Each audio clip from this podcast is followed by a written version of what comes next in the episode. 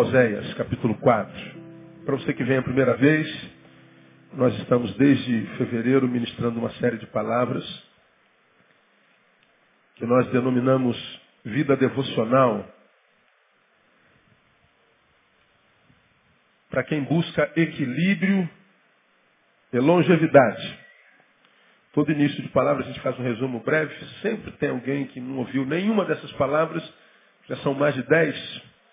E a gente começou essa palavra a partir de uma pergunta que foi repetida tantas vezes ao longo do ano passado. Pastor, o que, que a gente faz para a gente manter o equilíbrio nesse tempo maluco que a gente está vivendo? Todo mundo ficando doido, todo mundo apostatando, todo mundo quebrando, todo mundo desequilibrado. Meu Deus do céu, que loucura é essa? Que vida é essa que a gente está? Como é que a gente faz, pastor, para a gente manter equilíbrio? Eu sugeri, estabeleça prioridades e persiga essas prioridades. E Jesus fala sobre isso sobre prioridades, mas buscai primeiro o reino de Deus. E as outras coisas vos serão acrescentadas. Ele está falando de prioridades. Gente, coloca o reino em primeiro lugar. O reino está dentro de vós. Busca primeiro o reino e a justiça. E as coisas, pastor. Deus, Jesus está dizendo, todas as coisas vão para o lugar. Bota a coisa principal no lugar da coisa principal, que todas as outras coisas voltam para o lugar. Tira a coisa principal do lugar da coisa principal e todas as coisas saem do lugar. Então estabeleça prioridades. E persegue essa prioridade.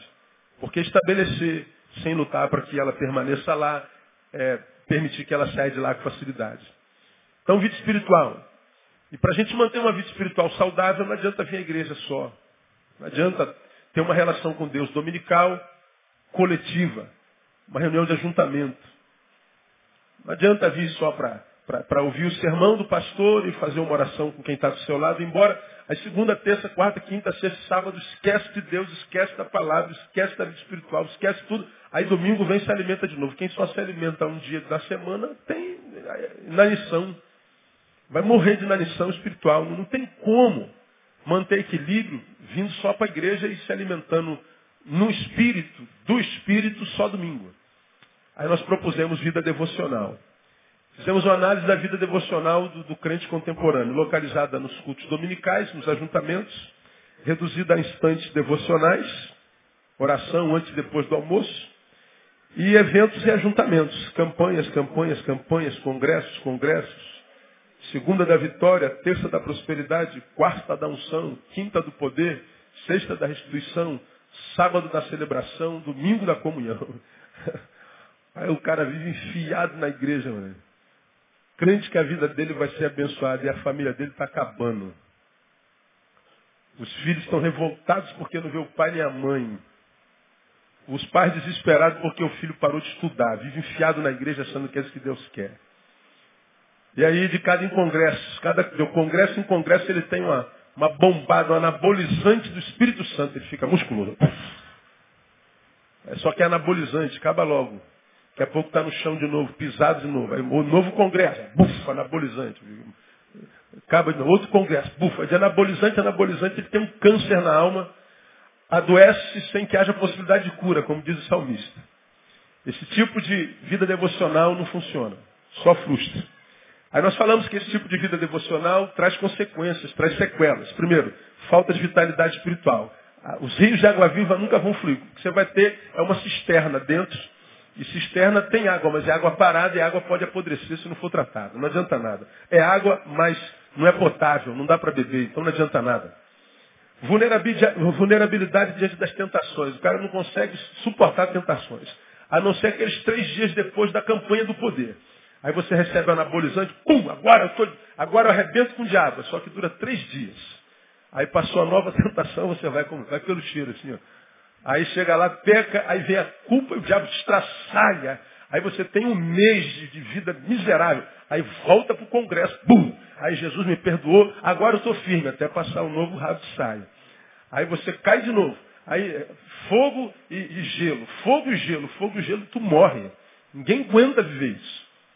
Culpa, perdão, culpa, perdão. Pede perdão de novo, peca de novo, peca, perdão de novo, peca de novo. Aí deixa de ser safado, rapaz, tu não aprende nunca.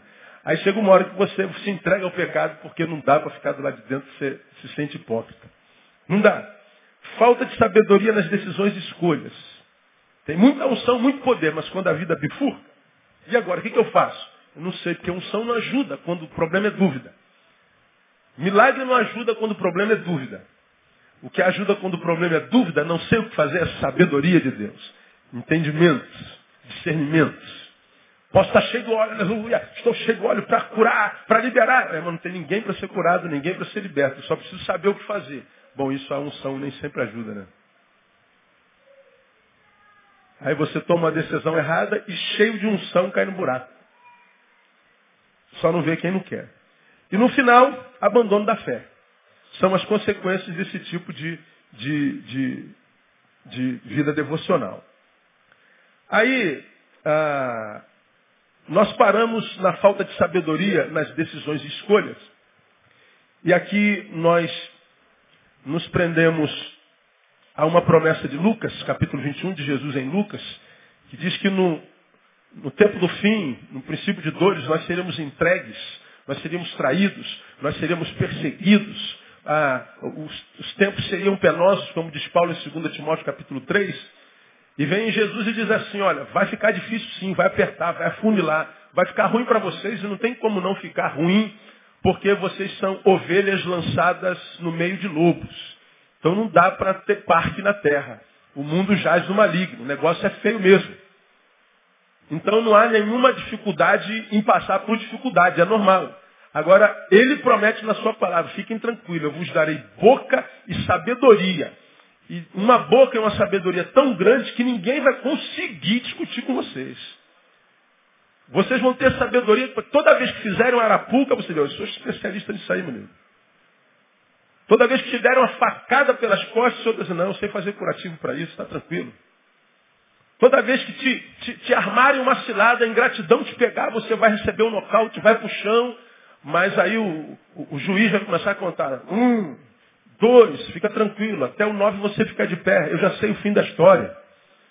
Ele vai dar boca e sabedoria. A promessa não é me livrar da dor, nem do inimigo, nem da traição, nem da cova, nem da fornalha é me capacitar para não sucumbir nela. Isso é a promessa de Deus. Sabedoria. O meu povo está sendo destruído porque ele falta conhecimento, sabedoria.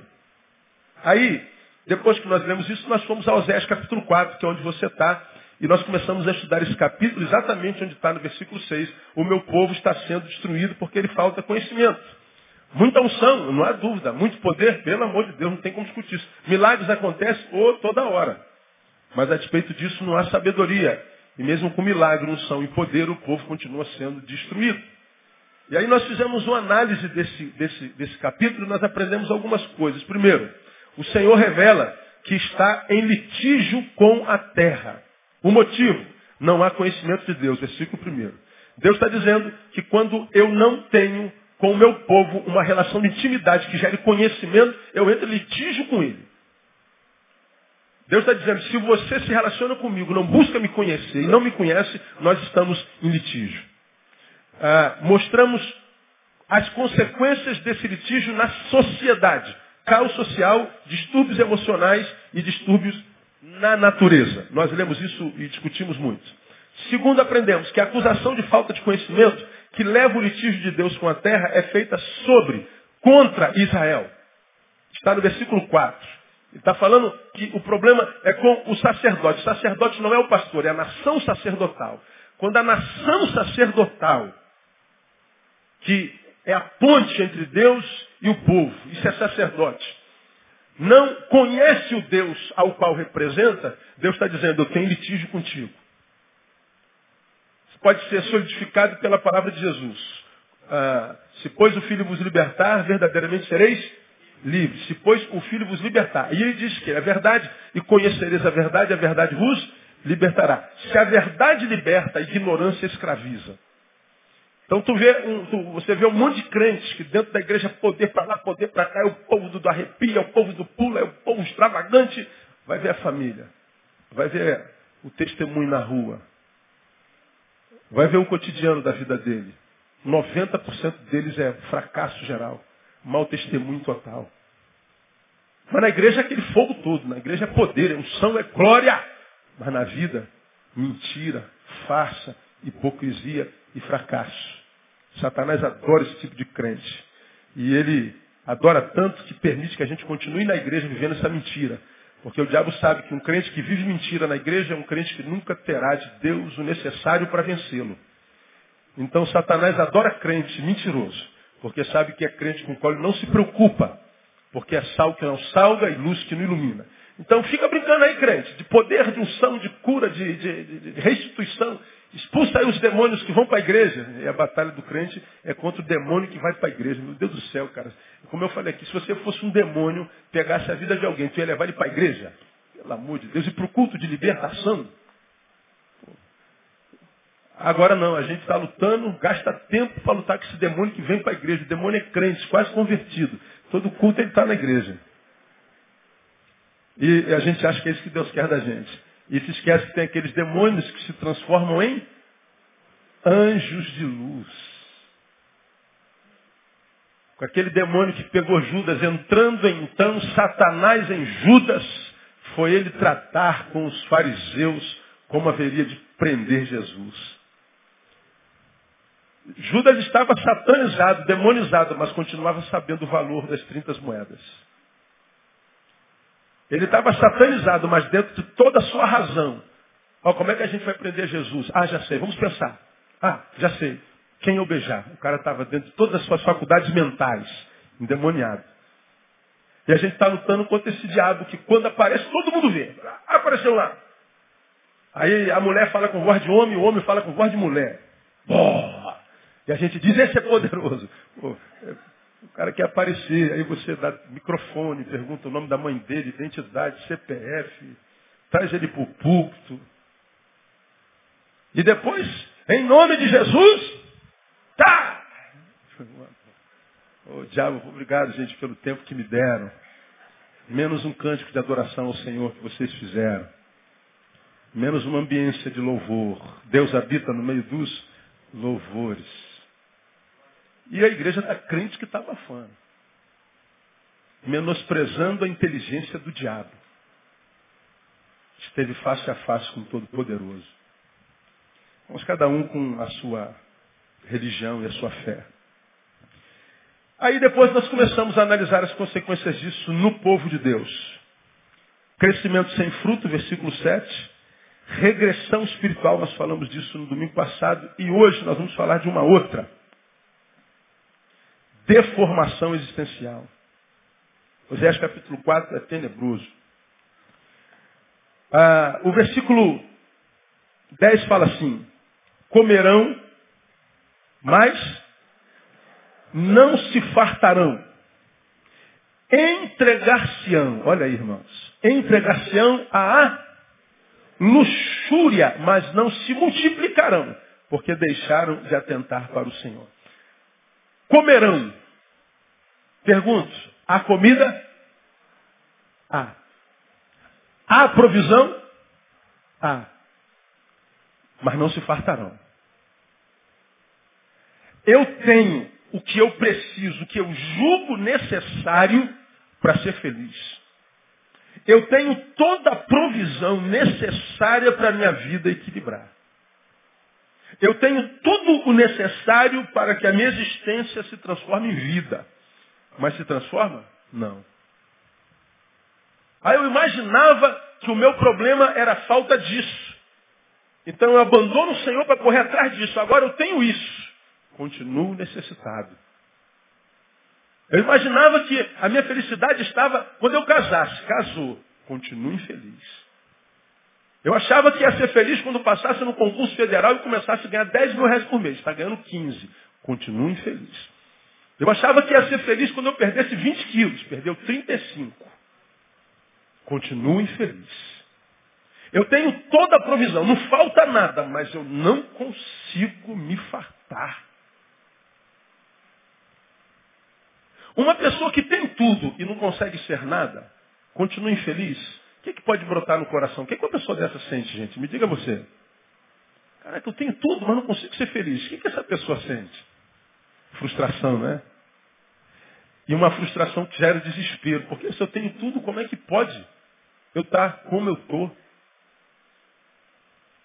Se eu estou provido, Eu tenho uma vida que 99% dos seres humanos na Terra gostariam de ter.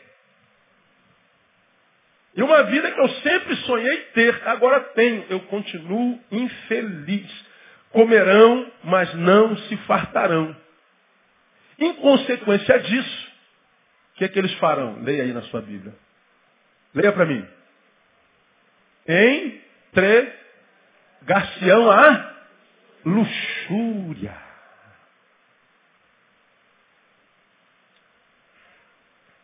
Começa a mastigar aí com os dentes do teu cérebro, irmão, o raciocínio que vem aí.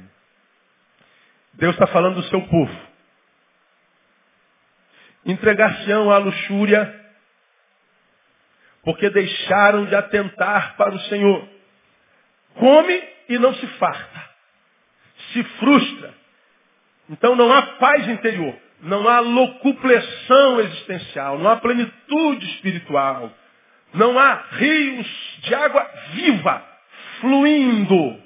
Indo é ato contínuo. Fontes de água viva. Viva. Águas básico.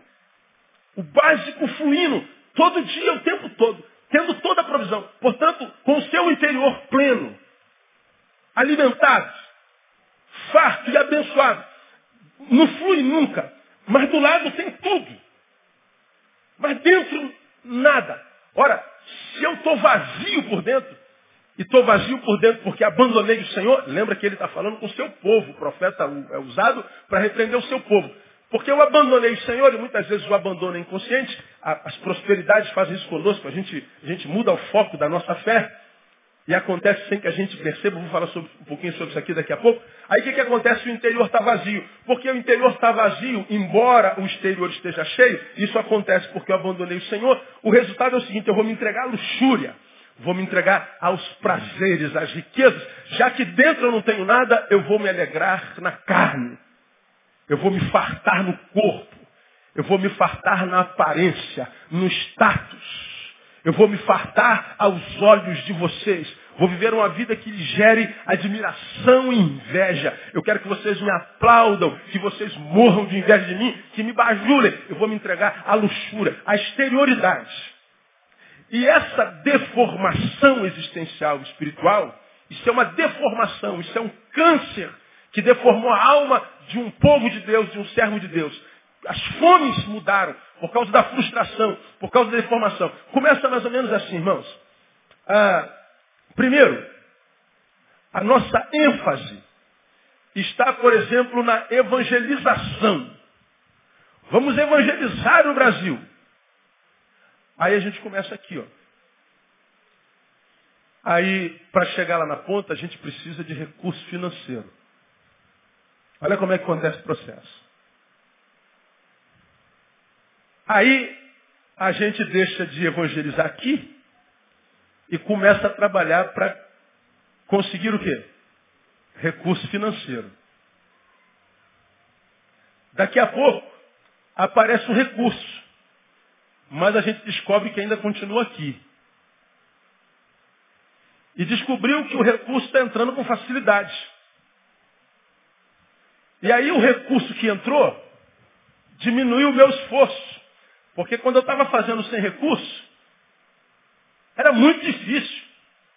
Mas o recurso trouxe um certo conforto. O que, que aconteceu comigo sem que eu percebesse? Eu gostei do conforto que o recurso me trouxe. Eu não tinha isso. Porque gostei do conforto que o recurso me trouxe, sem perceber, eu busco mais recurso. E porque entrou, entrou recurso demais, esse recurso estava para eu chegar lá onde antes era o projeto. Mas para não pegar mal, eu vou pelo menos sair daqui e chego até ali no meio. A obra está sendo feita. Só que o foco já mudou. Antes, o meu alvo era a evangelização. Agora, é no recurso para evangelizar. Aí você vê todo mundo falando de evangelização, falando que entrou nos projetos contra a igreja, contra o evangelho, contra os crentes, e lá, o lá. Aí depois, irmãos, aqui está o meu produto, se você puder mandar uma oferta. Primeiro mostra o projeto assim, espantoso, depois vem o recurso. Como vocês estão desse lado daí, não sabe o que, que acontece do lado de cá. Agora, não precisa nem saber o que acontece, é só olhar os frutos. É só olhar o que acontece e que está diante dos olhos. Isso é no contexto nacional de igreja, mas também no contexto individual de igreja. Alguns abandonam o Senhor porque estão correndo atrás dos seus projetos. E correr atrás dos projetos trabalhar para que seu sonho se concretize, para que o seu, seu sonho se estabeleça, para que a sua vida a, a, a, ascenda. Isso é extremamente pertinente. Quando é que isso que é pertinente e pode ser uma bênção ou vir uma maldição? Quando por causa disso você tem que dizer, Senhor, dá um tempo. Reino de Deus e sua justiça, dá um tempo. Por que, que a gente diz reino de Deus e justiça de Deus, dá um tempo? Porque a gente sabe que Deus é misericordioso. Deus não trabalha como o diabo nem o Espírito Santo. O diabo, quando pega o corpo de alguém, ele domina a sua consciência. É possessão. O Espírito Santo não. O Espírito Santo, quando pega a vida de alguém, mantém esse alguém livre. Quantos aqui são casa de Deus e morada do Espírito Santo? Deixa eu ver aqui. Diga assim, eu sou casa de Deus. Diga assim, glória a Deus.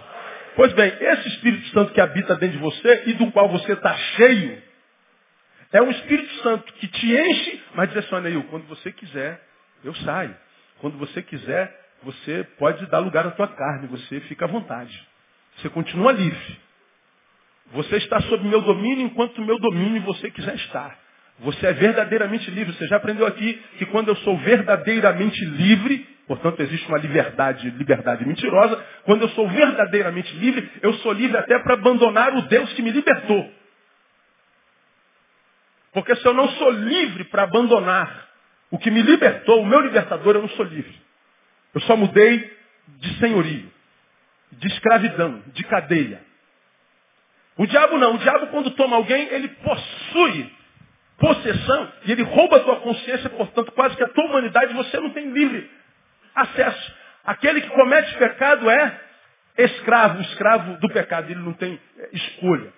Agora em Jesus não, nós somos livres, inclusive, para abandoná-lo. Aí, nós estávamos pensando na evangelização, agora estamos pensando no recurso para evangelização. Como o recurso entrou em grande escala, por exemplo, na igreja evangélica brasileira, nós inventamos a famigerada teologia da prosperidade. Que é uma das piores desgraças que já entrou na igreja em toda a sua história. Por que que é? Porque ela mudou o conceito do que seja bênção. Nós já falamos sobre isso aqui, não custa nada repetir.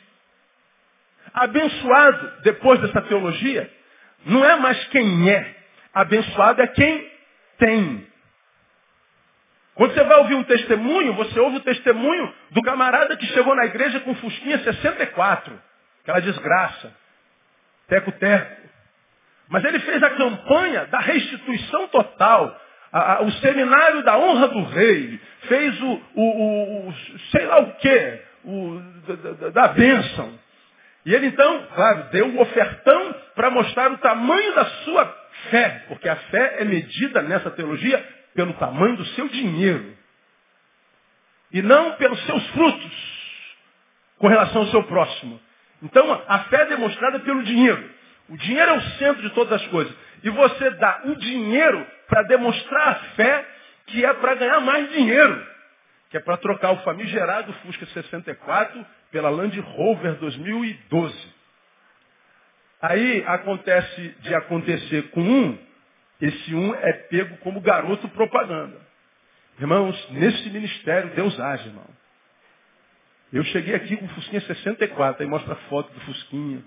Tadinho, serviu 30 anos aquela família. Né? Mas graças a Deus eu vim para a campanha da restituição. Aí mostra a foto do Land Rover. Aí todo mundo aplaude ao Senhor, todo mundo aplaude ao Senhor. Mas pensa, irmão, pensa. Você vê um Fusquinha e vê uma Land Rover. E ela conseguiu, por causa daquela igreja, da oferta que deu. Aí tu lembra do teu Corsinha 94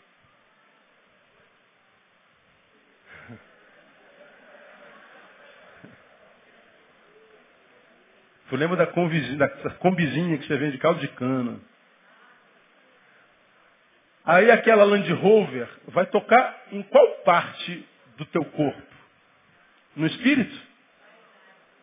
Aonde? Na vaidade. Aí você diz assim, eu vou exercitar minha fé também. No nome de Jesus. Eu vou participar. Eu vou contribuir para a obra de evangelização do Brasil. Não, você não está contribuindo para a obra de evangelização do Brasil. Você não está pensando nisso. Você está pensando no quê? Na Land Rover. Você está pensando em você. No quanto você vai sair do Corsinha 94, lá no teu condomínio, e agora você vai chegar com a Land Rover. Imagina o que teu vizinho vai pensar. Vai morrer de inveja de você, não é verdade? Aquele vizinho desgraçado que eu tenho lá, vai ver como um servo de Deus é abençoado, como o servo de Deus, é, é, é, Deus coloca por cabeça e não por cauda, como, como vou matar ele de inveja. Aí, para a glória do nome de Jesus, eu mato ele de inveja. Não tem nada a ver com a glória de Jesus. Nada. Luxúria. Diz que chegou numa casinha simples e humilde de um quarto, onde os filhos todos dormiam na sala, no colchonete. Mas vê a outra família com, a, com, com um palácio de 20 quartos. Meu Deus, foi por causa da oferta nesse ministério aqui. É aqui que Deus faz, em outro lugar Deus não faz. É aqui. Quem é que não quer uma casa melhor para os seus filhos, um conforto maior para si mesmo? Todo mundo quer. Agora, isso é promessa de evangelho? Isso é evangelho. É para isso que o evangelho foi implementado. Foi para isso que Jesus morreu, para me dar uma casa própria. Foi para isso que Jesus veio, para me dar uma Land Rover. Ele pode fazer isso? Pode ou não pode? Claro que pode. A casa que você tem, quem foi que te deu? Foi ele. Mas foi para isso que ele veio? Não. Não foi para isso. Agora, nós mudamos o conceito do que seja bênção. Bênção hoje é ter. E por que, que mudamos o conceito do que seja bênção? Porque mudamos o conceito do que seja evangelho. E por que, que isso acontece? Por que, que nós nos entregamos à luxúria? Porque nós fomos deformados, irmãos. E por que, que nós fomos deformados? Porque nos afastamos de Deus. Quando nos afastamos de Deus, nós, diz o texto, nos entregamos à luxúria, nos entregamos à aparência. Nós nos entregamos à imagem. Nós agora queremos mostrar uma imagem que seja uma imagem que gere inveja no outro, admiração no outro. E a gente diz, é para a glória de Deus. Não, se é para a glória de Deus, você não precisa de imagem. Você só precisa ser alguém, cujos frutos alimente alguém. Quer impressionar alguém? Mate a fome dele. E ele vai virar teu amigo, teu admirador pro resto da vida. Não compartilhei com os irmãos, mas no dia que aqueles caras vieram aqui, o site que foi me apresentar, o cara, ele estava me procurando, não vi. O pessoal do crack veio aqui da Cracolândia. Aí acabou o culto, tinha um garoto rodando me procurando. Por que, que ele me procurava? Estava desesperado, ele não sabia que essa igreja era minha. Ah, foi em que ano que a gente sentou lá? 2009 que ele falou.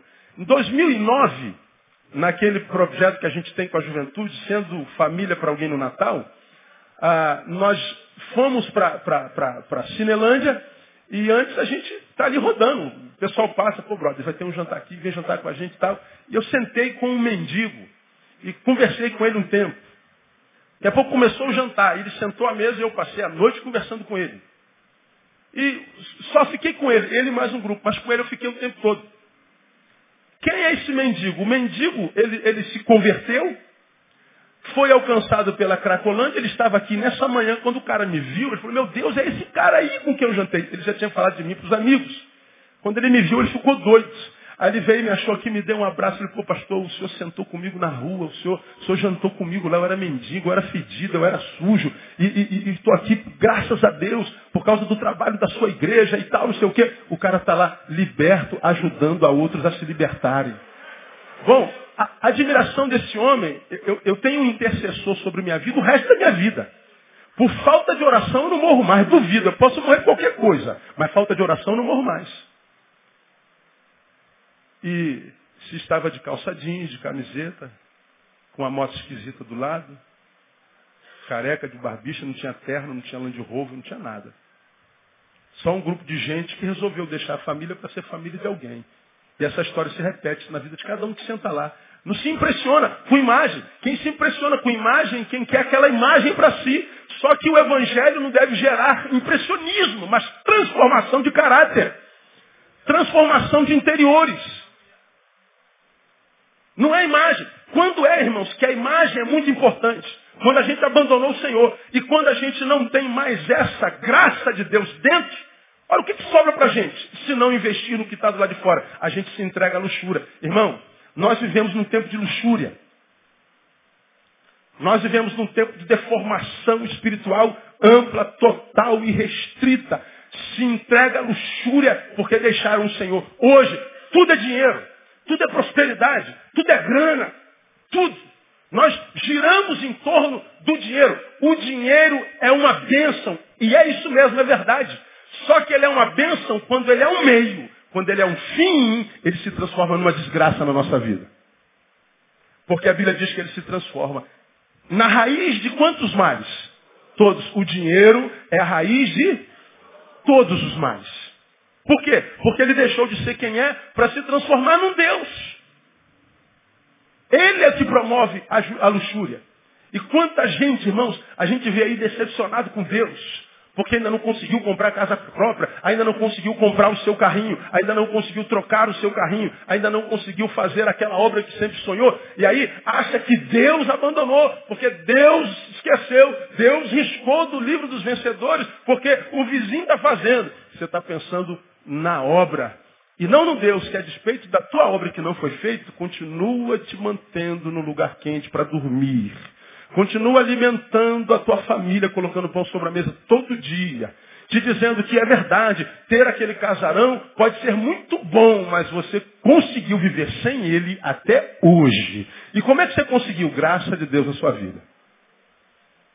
Aí tu vê aqueles irmãos muitas vezes com aquele carrinho caidinho, mas vai no carrinho, carrinho caidinho dele cantando o hino de vitória. Dando glória a Deus pelo que tem louvando ao Senhor pelo que tem. E continuando, continuando sonhando com o que não tem ainda. Porque ele sabe, o mesmo Deus que me deu esse pequenininho é capaz de me dar um grandão. Mas ele vai fazer isso no tempo dele. Mas Deus, se tu não quiseres dar, eu continuo adorando o teu nome porque isso é evangelho. Quando o evangelho nos alcança, nós nos desapegamos das coisas materiais. E quando nós sinceramente nos desapegamos das coisas materiais, as coisas materiais começam a chegar. Quando você diz eu não preciso disso, então isso começa a acontecer. Quando você diz eu não dependo disso para ser feliz, porque a minha alegria é o Senhor, aí as coisas começam. Aí Deus diz assim, ah, agora tu entendeu, seu Zé Mané.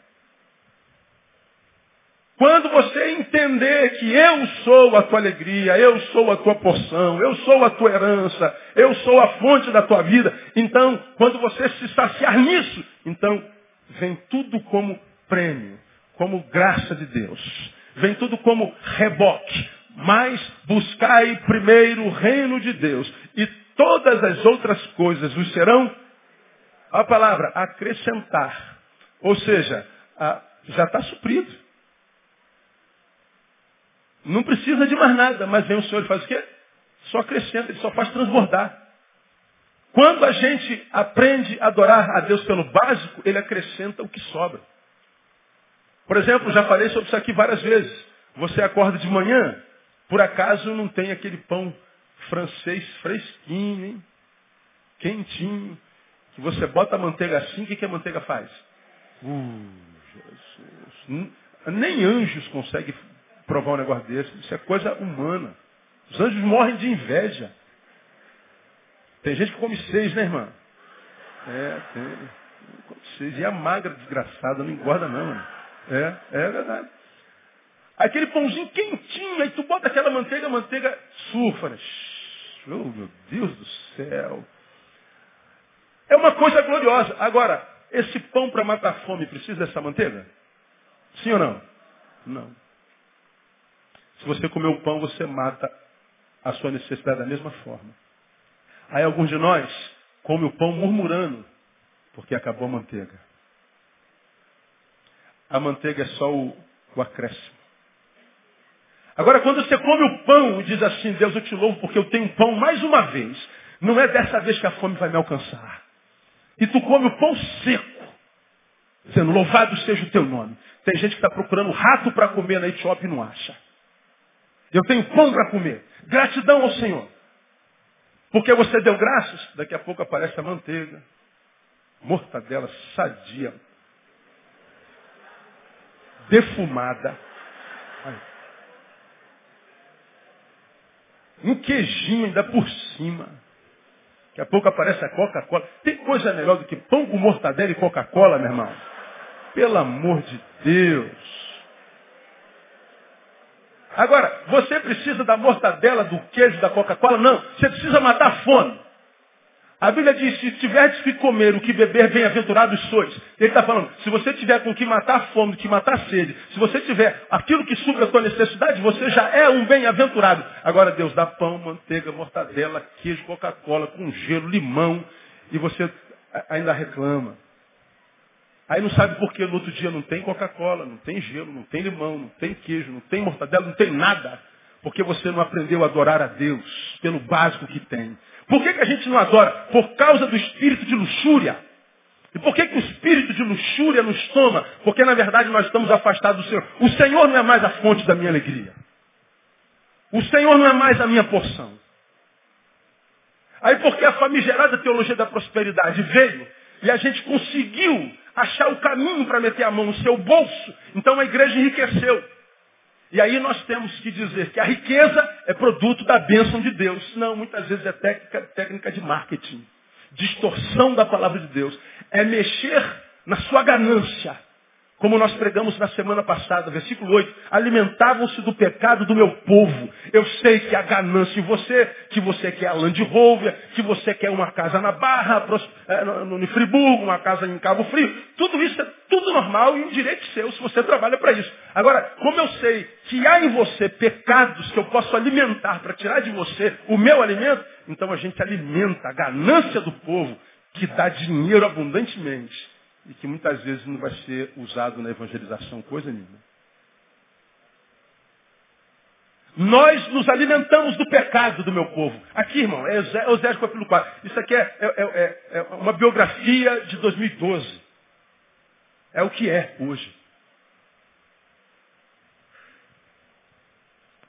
Deformação existencial, deformação espiritual. A luxúria é o primeiro fruto de quem deixou de atentar para o Senhor. Porque como falei ontem no casamento que fiz, ontem eu fiz um, sepultamento de manhã, dei ah, uma palavra, um sermão na formatura do pessoal do Velho Testamento, fiz um casamento à noite. De manhã um velório muito traumático, triste. À noite um casamento muito lindo.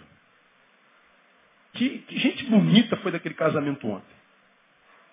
Duas famílias de negros negros de olhos verdes, que coisa linda. Gente bonita demais. Fiquei impressionado com a beleza deles. Deve ter gente da família aí, tá toda boba, né? Pois é, pode, pode comunicar para eles. É verdade, muita alegria, um casamento lindo. E eu falei com eles, que já falei aqui. Muitas vezes nós vamos numa cobertura na Vieira Solto. Tem lá um, uma família de mendigos morando naquela cobertura. Tão pobres, tão pobres, tão pobres que tudo que tem é dinheiro, nada mais. E a gente sobe aqui no morro, lá naquele barraquinho que nem piso tem. Tem uma família de milionários morando. Uma família extremamente rica, só não tem dinheiro. Dá para entender isso, não? Claro que dá. Porque se é de Deus, mesmo sem dinheiro, falta pão, irmão. Você já teve desempregado alguma vez na sua vida, não viu? Você já teve devendo muita gente, então já teve aí passando pelo vale da sombra da economia? Já, não já? Ah, passou fome? Não, irmão. Sempre aparecia alguém, irmão. Sempre aparecia alguém. Você podia estar lá dentro daquele ônibus murmurando por causa do negócio do concurso, chateada. Ih, meu Deus, meu Deus. Amanhã. Até que você decide assim, quer saber? Eu vou trazer à memória aquilo que me dá esperança. Aí aparece uma fome da palavra, não se sabe da onde. Meu Deus, não leu a Bíblia o ano todinho, mas naquele ônibus deu uma vontade de ler a Bíblia. E, e tal. E não sei o quê. E BDPP, eu quero, não tem Bíblia, que aparece Gideão. Da onde saiu aquele Gideão, meu amigo? Pelo amor de Deus. É assim que Deus faz, irmão.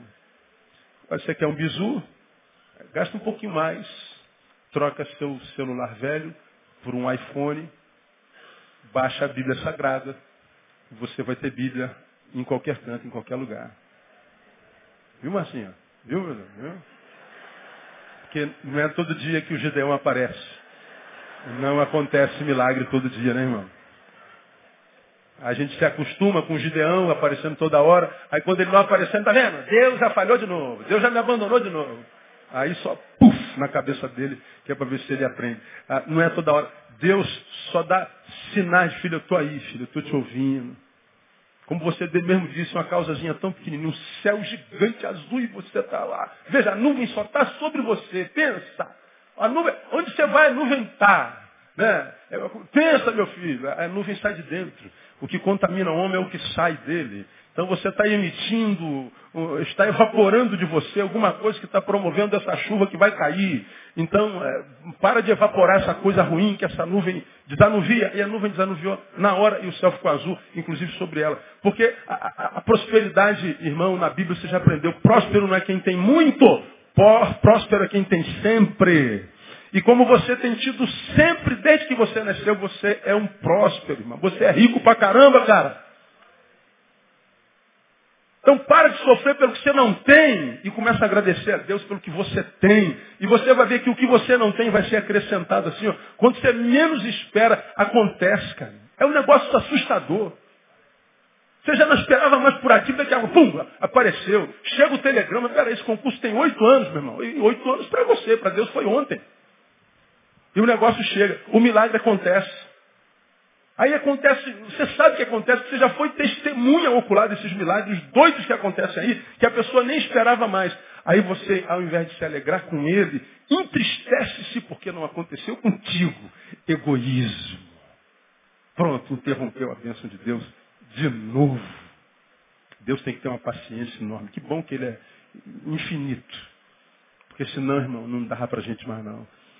Se não fosse as misericórdias do Senhor, nós já teríamos sido consumidos. Dá para entender agora o que esse versículo queria dizer, né, cara? A gente não aprende nunca.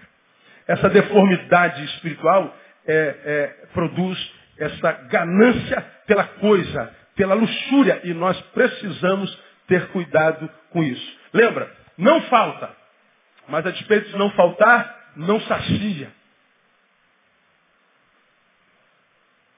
Muitas vezes sobra, mas não sacia por quê? Porque a sobra não é compartilhada. Aí nós entramos numa outra vertente para a gente terminar. Nós voltamos para as nossas práticas religiosas. Primeiro eu falei que nós mudamos o conceito de que seja bênção. Vamos relembrar o que é bênção. Eu não me torno um abençoado quando a bênção chega. Você se lembra disso, você aprendeu isso aqui. Ó oh Deus, eu te peço que me deis uma garrafa de água, Senhor. Senhor, eu estou com sede, Senhor. Abençoa teu servo e tu faz a campanha da restituição aquosa total. E a água chega. E aí, pum, a bênção caiu. Só que chegou uma garrafa de três litros. Tu não aguenta beber três litros. Aí tu bebe dois. Sobrou um. E você diz assim, eu sou um abençoado porque a bênção chegou. Não, você ainda não é abençoado. Você ganhou um quinhão a mais de Deus. Vamos dizer que você é um aquinhoado. Digamos que você, no caso, é um descedentado. Abençoado não. Sobrou um litro d'água. Sobrou bênção. Se você for de Deus, toda a bênção de Deus deveria ser vista por você, por nós, como maná. Maná, se eu guardar para outro dia, o que, que acontece? Ele estraga. Eu não preciso juntar bênção.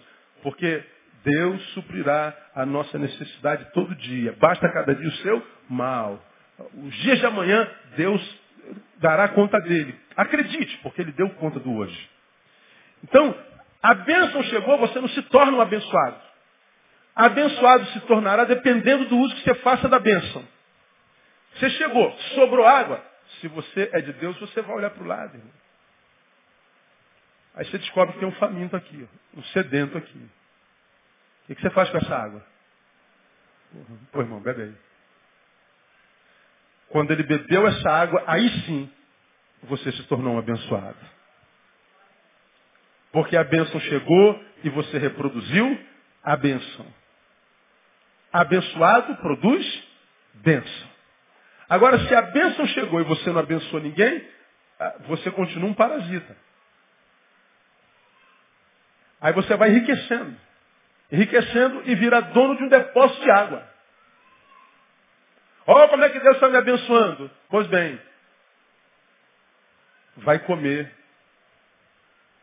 vai beber, mas nunca vai se saciar.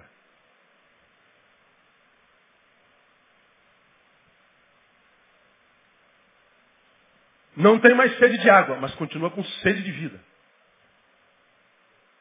E está dizendo, eu sou abençoado por Deus. Aí você olha o cara com, com, com, com, mansão em tudo quanto é canto, o cara tem jato em tudo quanto é canto, vive uma vida nababesca. Alibabá morreria de inveja dele. E olha que Alibabá tinha mais ladrão. Aí você fala, problema nenhum, é pecado ser rico, irmão? Não. Chegasse no trabalho amanhã, o Espírito Santo tocou no, no coração do teu chefe. Falou assim, ó, dá um aumento de 1.600% para esse meu filho. Aí teu patrão te chama no, no, no, no departamento pessoal. Ô, ô Vascaíno, Vitor, essa semana eu tive, tive um sonho ontem com Deus, e Deus mandou te dar um aumento de 1.600%. Quer ficar triste ou feliz? Não, não precisa, não precisa não, patrão, não precisa não. Dá 20% tá bom. É, eu sou humilde, uma ova, mano. Que isso? Dá até para negociar. Pô, não dá para arredondar para 2 mil, não. claro, lógico. Como que não? Vamos receber. Agora, é, a gente sabe que isso não acontece sempre. Todos nós queremos ganhar mais, inclusive eu, todos nós queremos. Agora, isso pode acontecer se a gente começar a adorar a Deus pelo que a gente tem. Contentai-vos com os vossos soldos, como diz Lucas. E aí eu recebi a água que estava me faltando tanto, minha boca ficava seca e eu tinha raiva de Deus porque a água não vinha. Aí veio uma água, tanta água, que eu construí uma, uma, uma, uma loja de água mineral. Tem gente do meu lado. Eu disse, eu sou um abençoado. Não, você não é um abençoado, você é um parasita que enriqueceu e vai continuar um mendigo existencial. Quando é que eu me torno uma bênção? Quando eu sacio a sede de alguém. Portanto, o abençoado não é quem ajunta, é quem espalha. O abençoado não é quem enriquece, é quem empobrece, se necessário for, para enriquecer alguém. Então a bênção de Deus não está no ajuntar, mas no espalhar. Quanto mais você espalha, mais abençoado você é. Agora não é esse conceito de bênção na igreja que foi tomada por luxúria no meio do povo foi tomado por luxúria. Porque para a igreja que abandonou o Senhor, se entregou à luxúria, quanto mais garrafa d'água eu tiver, quanto mais luxo eu tiver, quanto mais eu impressione, mais abençoado eu sou. Isso não tem nada a ver com o Evangelho. Aí nós vamos para outra prática religiosa. Nós vamos para as nossas liturgias. Vamos, por exemplo, falar do jejum. Já falei sobre isso aqui. Que a gente acredita que quem jejua é mais espiritual, que é uma prática é, que, que, espiritualiza a pessoa. E aí a, a, as pessoas vivem nos, nos, jejuns e nas orações e, ou, ou, ou, ou nos montes. A gente acredita que no monte a gente está mais santificado do que em qualquer outro lugar do planeta. Teve uma vez que eu preguei um sermão aqui falando que ah, o mesmo Deus que te visita no monte te visita no banheiro. O monte e o banheiro para Deus é o mesmo lugar se você está invocando em verdade. Ah, rapaz, teve um cara que ficou bravo, mandou um e-mail depois para mim. Ele não era da nossa igreja não, coitado, ele é de, de outra, recebe outra palavra. Como que senhor pode falar que o monte é, é, é igual ao banheiro? É para Deus é, porque Deus é espírito. Importa que aqueles que o adorem, o adorem em espírito. Só que antes de falar isso para a mulher, ele disse, ah, vocês pensam que o lugar de adorar a Deus é em Jerusalém. Mas eu te digo que nem nesse monte, nem naquele. Porque Deus agora é Espírito. E onde, e onde ele é invocado em Espírito em verdade, ele está. Então quando você vai orar, Deus não está olhando o lugar que você vai, mas com que espírito você está orando. Com que disposição você está orando. Porque se monte fosse o lugar da bênção, coitado dos velhinhos, ia morrer na carne. Que é bico de papagaio, é bico de onça, bico de, de, de rolinha, bico de, de, cobra. É tudo que é bico. É joanete. É, é... Coitada, velho, não sobe nem escada. Imagina subir monte. Quando a gente sacraliza o lugar, a gente está dizendo, prendemos Deus àquela localização. Aí se eu estiver internado numa cama de hospital, eu digo, lá no Amonte, Deus não visita, não. Por isso que Deus não precisa mais de sacralizar lugares. Você quer subir ao monte, vá, mas não diga que lá é mais santo que o banheiro da tua casa. Você quer fazer jejum, acha que isso torna mais santo? Legal, faça, acredite nisso. Mas o que, que você faz com o pão que você não come? Aí ele endurece na dispensa e depois eu jogo fora. Então para de fazer jejum, irmão. Porque teu jejum não é recebido por Deus, não. Você quer que teu jejum seja recebido por Deus? Pega o prato de comida que você não comeu, o vale refeição que você não usou porque não está comendo, e dê para alguém que está com fome desesperado para comer.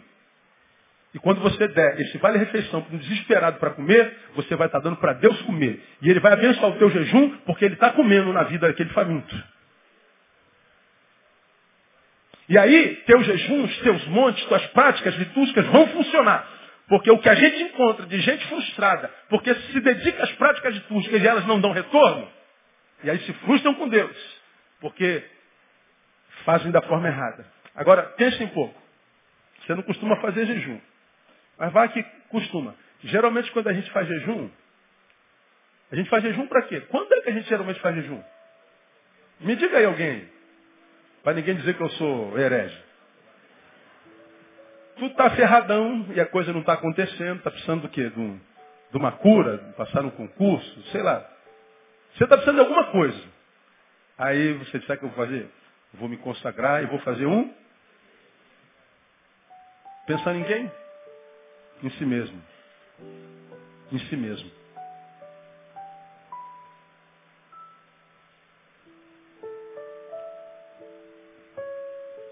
Quer comamos, quer bebamos, quer façamos qualquer outra coisa, inclusive não comer. Façamos para a glória de Deus. Eu não faço para minha bênção, para minha prosperidade, para que aconteça comigo. Agora, respeito, irmão. Mas eu não posso deixar de revelar a você o que é a Bíblia. Porque na minha concepção é impossível, simplesmente, completamente impossível que alguém se decepcione com Deus. Comigo, pelo amor de Deus, toda hora. Eu não vou estar lá quando você precisar de mim. É muita gente. Se dois ligarem ao mesmo tempo precisando urgentemente vir, um vai se frustrar. Com certeza.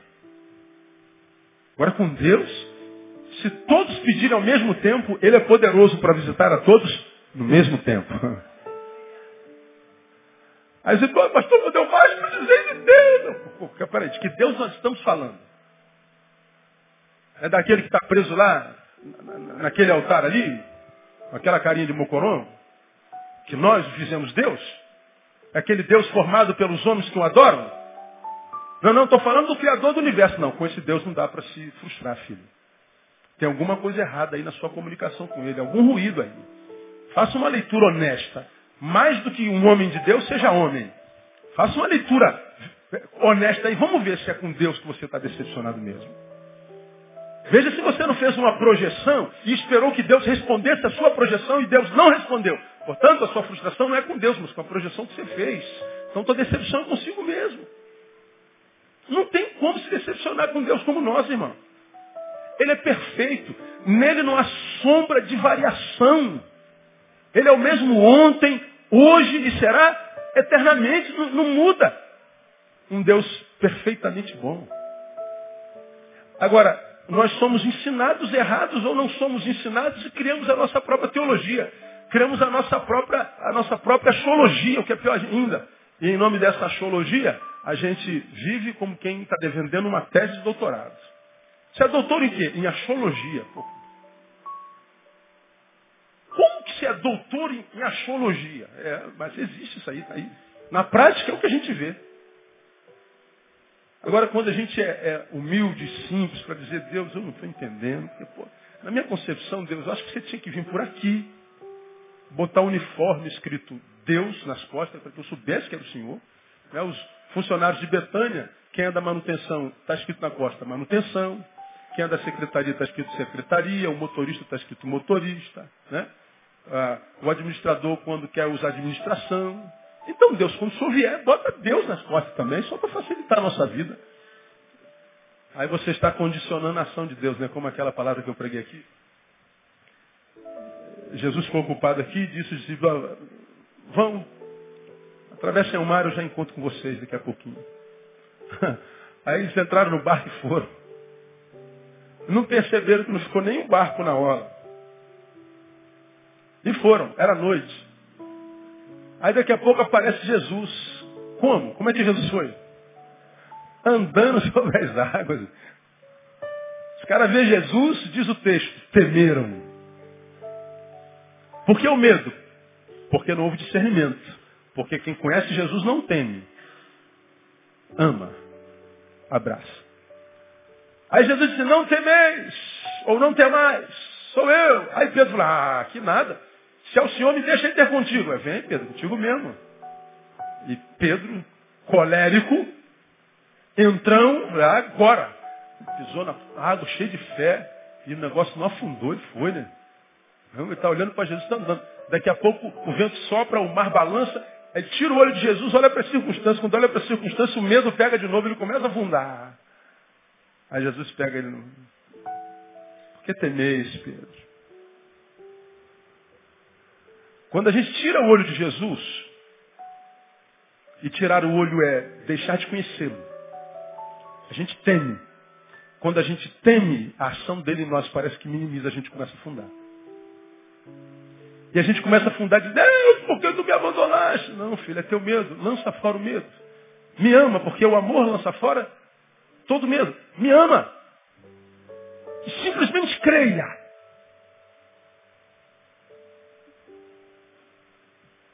Mas o medo vitrifica a fé.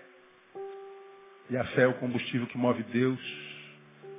E as coisas não acontecem, a gente diz o problema é Deus, não, irmão. Se houver algum litígio entre você e Deus, sempre o problema é teu. Nunca é dele. Assim é mole ser Deus, tá, né? Não, não é mole ser Deus. É que é difícil demais ser a gente. Mas ser Deus é pior ainda. Se a gente faz uma releitura e analisa quão distante nós estamos de Deus ou não, a gente vai perceber que essa ganância nossa, desejo por coisas, por ostentação, por aparência, por status, por reconhecimento, por fama, por não sei o quê, isso não tem nada a ver com Deus, isso é espírito de luxúria. Isso é querer glória dos homens. E quem deseja a glória dos homens, glória dos homens terá. Aplauso da terra. Mas com certeza você não terá aplauso do céu. Agora, quando você tem aplauso do céu, nem sempre você tem aplauso dos homens. E daí, se o espírito que te move não é o de luxúria? E nem a força que te move é o desejo de glória aparente. Nós entramos no reino, vivemos a sua justiça e tudo vai ser acrescentado. Vai acontecendo. Vai acontecendo. Simplesmente vai acontecendo. Você vai cumprir o seu papel na relação. Você vai sendo quem você precisa ser, semeando, e os frutos virão na estação própria. Salmo capítulo 1, você será como uma árvore plantada junto ao ribeiro de águas, que dá o seu fruto quando? Na estação própria. Deus, eu quero um figo, Senhor, eu quero comer um figo, Senhor. Meu filho, filho está na época de maçã. Não dá para fazer figo agora. É, é no tempo certo. A vida equilibra. A ansiedade vai sendo controlada. A gente bota um cabresto na ansiedade, olha, fica aí, Neil, porque figo só daqui a três meses. E fica na boa, comendo maçã, dando glória. Serás como uma árvore plantada junto a ribeiros de água, que dá o seu fruto na estação própria. E tudo quanto fizer, prosperará. E esse tudo quanto fizer prosperará, não é tudo quanto fizer dará certo, não. Porque tem algumas coisas que a gente faz que tem que dar errado. Porque não era nem para a gente ter feito. E no erro daquilo, a gente aprende. Isso foi prosperidade. Nem sempre a vitória está no troféu. Mas na derrota, porque na derrota a gente aprende como não se faz. E quem aprende como não se faz, dificilmente errará de novo. Melhor do que o troféu foi o aprendizado. Mas alguns de nós tão ganancioso pelo, pelo troféu, não celebra o aprendizado da derrota. Cara. Oh Deus, o que, meu filho? Eu te dei uma coisa melhor do que o troféu, cara. Olha o que, que você aprendeu aí nesse buraco, o que, que você aprendeu aí com essa dor. Não, eu quero troféu. Então tá, toma o troféu. Aí você está com o troféu. Aí acabou o evento. E agora? Vai fazer o que com esse troféu?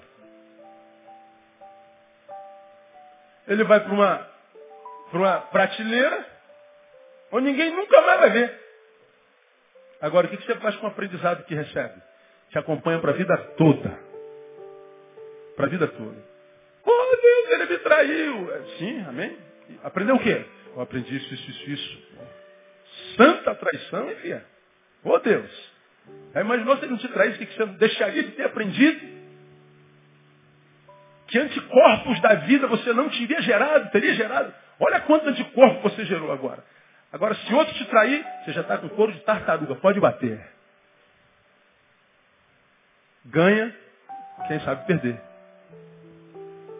E quem aprende a perder, quase sempre vai ganhar.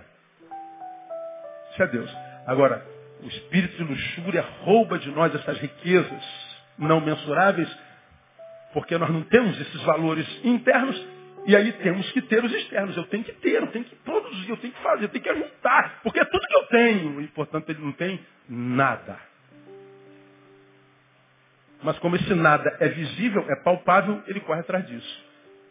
Comendo, mas nunca se fartando. Então, meu irmão, ah, que Deus te dê a graça de toda vez que comer se farte. Que Deus te dê a graça de toda vez que beber água você se dê sedente. Que Deus te dê a graça de ter essa visão não mensurável, de mensurar os valores não mensuráveis. De saber botar valor em coisa que aparentemente não tem valor. Porque não se compra com dinheiro, mas também ladrão não rouba. As riquezas internas prometidas para Deus, a respeito das quais ele diz, olha o que Deus tem preparado para aqueles que o amam, o olho não vê não, gente. Corpo não sente. Do que, que ele está falando? De riquezas não mensuráveis, não valoráveis, mas que são riquezas de Deus que transformam a nossa vida numa vida que vale a pena ser vivida e que toda vez que a gente reconhece essa riqueza, a gente diz, Deus, com ela eu não preciso de mais nada. Como disse minha filhota, quando Deus for a última coisa que você tiver, então você aprenderá que Ele era tudo que você sempre precisou. Agora, não, não precisa perder tudo para aprender isso. Você pode aprender isso com Deus e já na tua casinha, com Deus, com teu carrinho na garagem, com Deus, essa mulher linda que Ele te deu, esse homem maravilhoso, com Deus, essa saúde que Ele te deu. Não precisa perder tudo para aprender. Coloca Deus em primeiro lugar. E você vai ver que você é liberto desse espírito de luxúria, dessa necessidade de ser o número um, dessa necessidade de ser honrado, babado o tempo inteiro, de ser reconhecido. É, não precisa nada disso. Os céus te conhecem e o inferno também. E se você é conhecido no mundo, no mundo espiritual, acabou. A recompensa vem da mão de Deus. Vivamos para Ele. E nós teremos então encontrado razão para viver. Deus abençoe você com essa palavra e te abençoe assim.